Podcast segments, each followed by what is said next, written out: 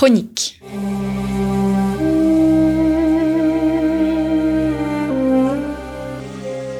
Une émission de la rédaction de Storia Voce.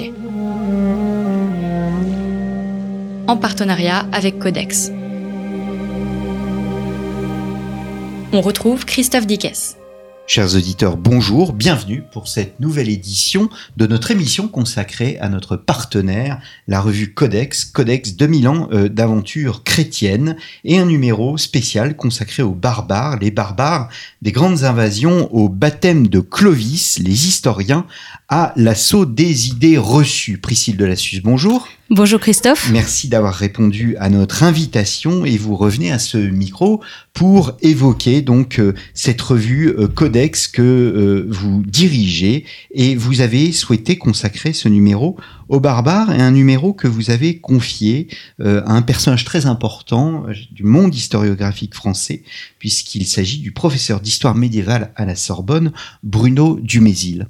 Oui, effectivement, c'est euh, cet historien qui nous a accompagnés sur ce dossier, qui nous a aidé à faire le plan et puis à recruter également euh, ses collègues quelque part euh, d'autres historiens pour pour aborder une part de notre histoire qui est finalement assez peu connue. Nous avons bien en tête hein, la période de l'Empire romain, ensuite celle du Moyen Âge à partir de Charlemagne et ces temps barbares représentent comme un trou dans notre euh, dans notre passé, dans notre imaginaire. Et donc nous nous sommes dit qu'il qu'il était intéressant euh, de s'y plonger. Et pour cela, il fallait euh, des experts parce que c'est ce n'est pas si simple, des gens qui ont fréquenté les sources et qui sont capables de de démêler un peu le vrai du faux dans des temps finalement assez troublés. Mmh. Alors Dumézil est un grand spécialiste du monde barbare. Il a aussi récemment écrit un une monographie consacrée à Clovis dans la fameuse euh, dans la fameuse collection les, les, 30 journées qui ont fait la France de chez Gallimard. Et euh, j'inviterai je pense Bruno Dumézil je, je, crois au cours du mois de décembre afin de euh, présenter cet ouvrage. Comment définir un barbare? D'où vient l'origine du terme barbare Priscille? Alors à l'origine, c'est un terme grec qui finalement se calque sur une onomatopée donc bar, bar, bar, c'est les sonorités que les Grecs entendaient quand des étrangers euh, parlaient entre eux. Et, la distinction, elle se fait finalement sur un critère culturel, le critère de la langue. Les barbares, ce sont ceux qui ne parlent pas grec.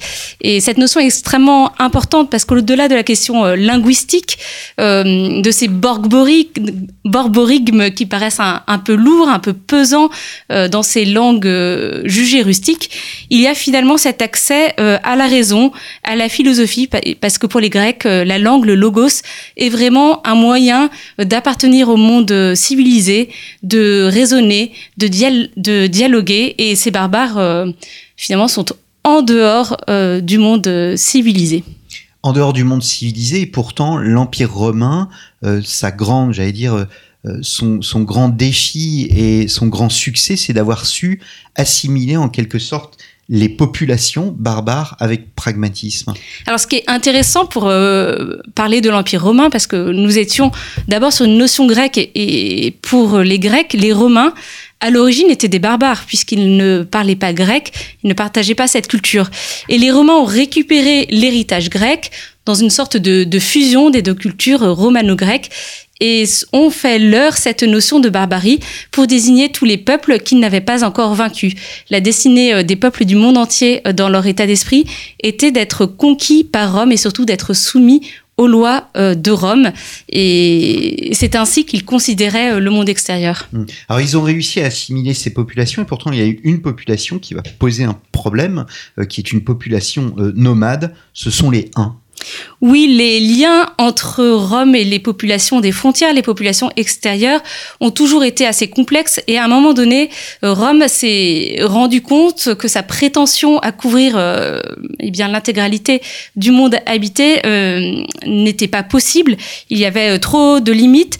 Rome a composé avec ses voisins par divers moyens qui n'étaient pas nécessairement guerriers. Il pouvait y avoir des moyens beaucoup plus pragmatiques, voire économiques.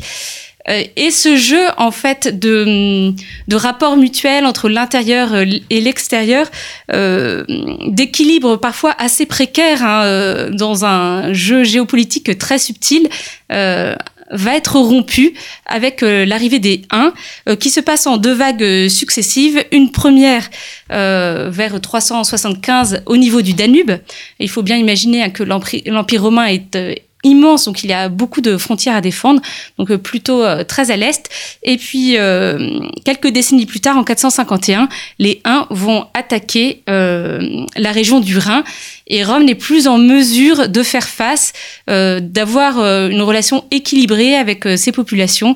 Et, et à ce moment-là, elle perd énormément de terrain dans un climat d'anarchie. Hmm. Les grandes invasions, cela relève du mythe ou bien de la réalité? Alors c'est un grand débat entre les historiens aujourd'hui. En tout cas, il faut se dire que les images que nous avons en tête hein, des cartes de nos euh, cours de l'école primaire avec des, de grandes flèches dans, toute l'Europe euh, ne correspondent pas nécessairement à une réalité euh, si importante en termes de nombre, par exemple.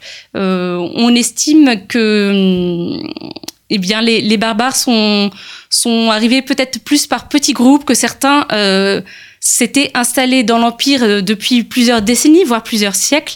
Euh, donc ce n'est pas un phénomène euh, soudain. Finalement, l'arrivée des Huns vient, vient prolonger un phénomène qui, existait déjà depuis plus longtemps. Hmm. On a plus l'impression à lire ce dossier que nous sommes dans une sorte de de mélange de, de, de, culture. En tous les cas, la culture romaine, la civilisation romaine domine avec à un moment le substrat du euh, christianisme. Oui, exactement. Alors le, christianisme est un phénomène euh, important qui commence à, se diffuser exactement euh, à la même époque. Et hum, ce qu'on a appelé la chute de, l'Empire romain, qui finalement s'est faite de façon assez progressive, hein. on a retenu la date symbolique de 476, eh bien, va malgré tout laisser des marques dans la culture. Et ce n'est plus euh, l'empire politique qui va être le, véhicule de la, culture romaine, mais euh, cette religion chrétienne euh, qui va transmettre énormément de, valeurs romaines, de culture romaine, ne serait-ce que par, le biais de la langue et de la littérature. Mmh. Alors il y a des moments quand même de, rupture, si je puis dire. Hein. D'ailleurs, un moment, Bruno Dumézil fait un focus sur 410, Alaric qui met euh, Rome à sac. Elle est prise, la ville qui avait pris l'univers euh, entier, nous dit Saint, Saint Jérôme. Faut-il voir ces ruptures ou parler davantage d'une continuité? Alors c'est toujours le débat entre historiens, on peut mettre l'accent soit sur euh, l'un, soit sur l'autre. Euh, dans le cas de cette prise de Rome en 410 par Alaric, euh, peut-être que cet événement était plus une rupture, en tout cas pour les gens de l'époque, que la déposition de Romulus Augustule en 476 ça a été vraiment un événement retentissant. Cela faisait des siècles que Rome n'avait pas été livrée aux mains des étrangers. Hum, hum.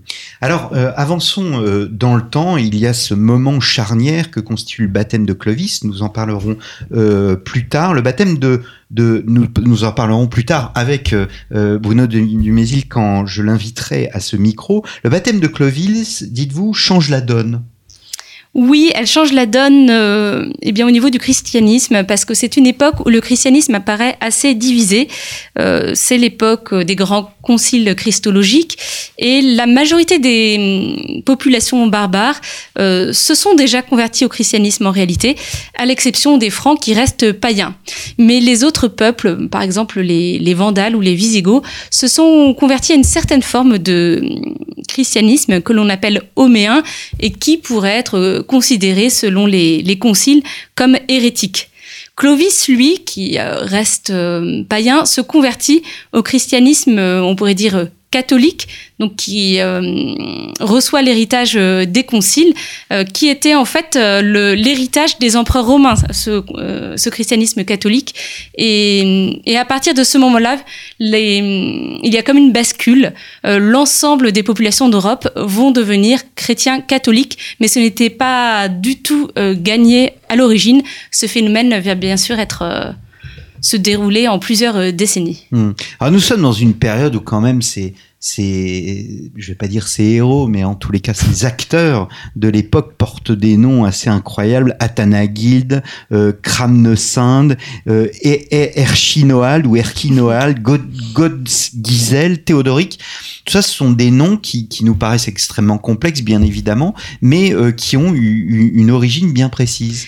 Oui, ce sont des noms qui euh, rassemblent à la fois le patrimoine paternel et maternel on prend la moitié euh, du prénom de chacun de ses deux parents pour composer euh, selon des variantes qui peuvent euh, qui peuvent s'étendre différemment selon les frères et sœurs pour composer des, des noms nouveaux. Donc un nom dit l'origine d'une personne euh, des deux côtés, euh, paternel et maternel. Hum, hum. Alors dans ces euh, personnages, il y a beaucoup de personnages féminins et vous présentez notamment Amalasonte, qui est une reine barbare, c'est la fille du roi des Goths, Théodoric le Grand, c'est la nièce du roi des Francs, Clovis. En quoi se distingue-t-elle? Alors c'est une femme assez incroyable. Déjà Théodoric le Grand, peut-être qu'aujourd'hui ça ne nous dit pas grand-chose, mais c'était un souverain extrêmement important à cette époque-là, peut-être le, plus important en, Europe, car les Ostrogoths avaient euh, bien assis euh, leur pouvoir. Et Amalazonte, euh, eh bien, va se retrouver reine. Par une succession de, de décès.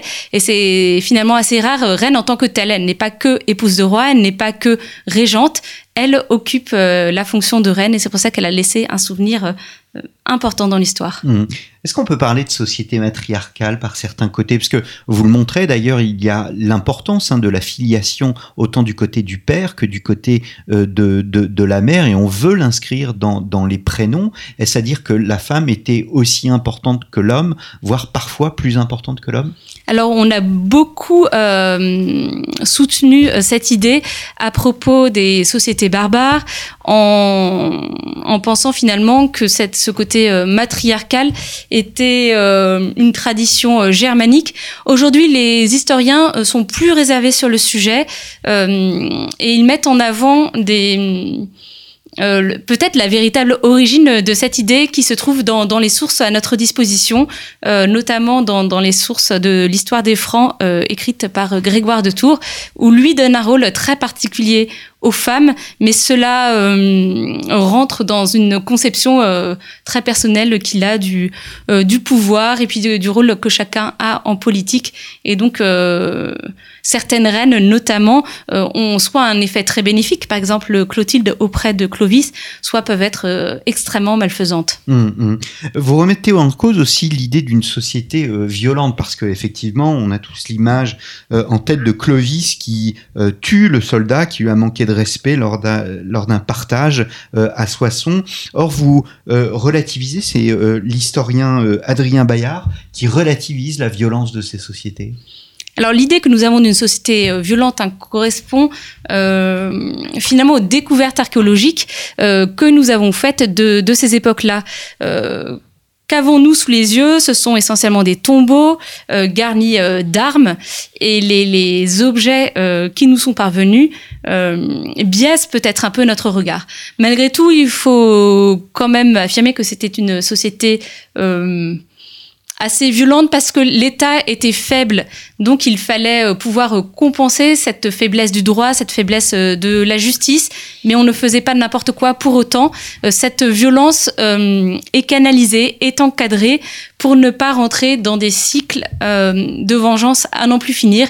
Il y a comme un équilibre des forces qui se met en place autour des plus forts. Mmh. Alors, un des articles les plus intéressants, je pense, c'est celui de Magali Koumer, euh, qui est intitulé Nos ancêtres en quête de leurs origines, qui montre au fond que euh, ces peuples veulent se construire avec le temps. Nous sommes au VIe siècle, euh, une identité, un passé, une histoire. Oui, c'est une idée qui est qui a beaucoup euh, été développée ces, dernières années et qui est effectivement assez passionnante. Euh, les barbares avaient eux aussi euh, des questions d'identité et ils ont cherché, mais sur le modèle des Grecs, sur le modèle des Romains, à euh, se trouver des ancêtres, à se trouver euh, une origine et une forme de, mythologie, à expliquer comment est-ce qu'ils sont venus euh, eh bien, dans, ces terres occidentales euh, et comment euh, leurs ancêtres ont pu être des héros. Et cette histoire, elle est finalement magnifiée. Elle revisite évidemment le passé pour servir en général les dynasties en place au moment de la rédaction de, de ces histoires.